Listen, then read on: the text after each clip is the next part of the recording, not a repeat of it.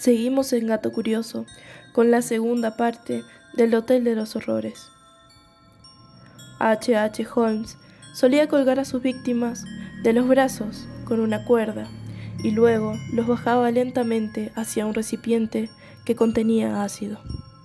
También utilizaba mucho una prensa que poco a poco iba triturando los huesos de la persona que aún seguía con vida. El doctor Holmes escogía minuciosamente a las víctimas.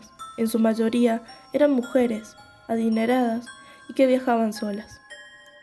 Los horrores que albergaba el hotel eran impresionantes. Un montacargas y dos toboganes servían para hacer bajar los cadáveres hasta una bodega, donde, según el caso, eran disueltos en ácido sulfúrico, reducidos a polvo por incineración o sumergidos en cal viva.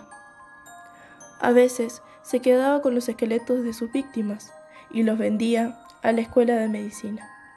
A pesar de las preferencias que tenía por sus víctimas femeninas, también llegó a asesinar a hombres.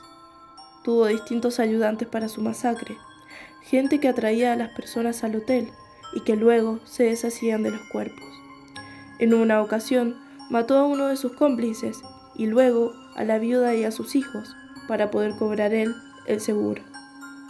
El hotel despedía un olor nauseabundo por la carne podrida de los cadáveres, y los vecinos empezaron a quejarse. A Holmes se le ocurrió deshacerse de los cuerpos en un vertedero cercano, sacando los cadáveres en trozos y metiéndolos en cajas. Un día, un policía hacía sus rondas por la misma calle del hotel, cuando justo el asesino salía con su misteriosa carga. El policía Empieza a interrogarlo por una chica desaparecida. Holmes dice que no sabe nada, pero miente. Era una de las chicas que había asesinado hace poco. Al verlo nervioso, le pide que le muestre el contenido de la caja que transporta, pero el doctor se resiste, diciendo que es carne podrida. Ante la negativa, el policía le insiste, pero esta vez más violento. Cuando Holmes abre la caja, el agente se sorprende. Carne y huesos triturados y putrefactos. El olor que emana hace que casi las personas que por allí pasan vomiten. La carne estaba partida de tal manera que no se podía diferenciar de la de una persona y la de un animal. Al final, el policía lo deja ir. Luego de esta escena, Holmes sabe que debe ser más cuidadoso y que es hora de cambiar de lugar. Abandona el hotel y se va de Chicago a Filadelfia. Allí, pocos meses después, la policía lo detuvo, pero no por los asesinatos, sino por fraude y estafa.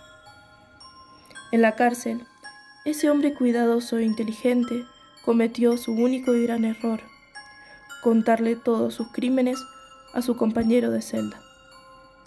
Cuando salió, Siguió matando y estafando, pero no contaba con que su ex compañero le revelaría todo a la policía, pidiendo ser liberado si la historia era cierta. Mientras Holmes mataba a la familia Pitzel para cobrar un seguro, la policía estaba en el hotel encontrando cadáveres por doquier. Con 34 años, el 7 de mayo de 1896, fue condenado a la horca según la justicia, mató a 27 personas, pero para los investigadores fueron más de 200. Muchos de los asesinos en serie que fueron descubiertos fue a causa de los errores que cometieron, pero quién sabe cuántos más nunca fueron atrapados y cuántos otros aún siguen asesinando. Esta fue la historia del Hotel de los Horrores de H. H. Holmes en Gato Curioso. Hasta la próxima.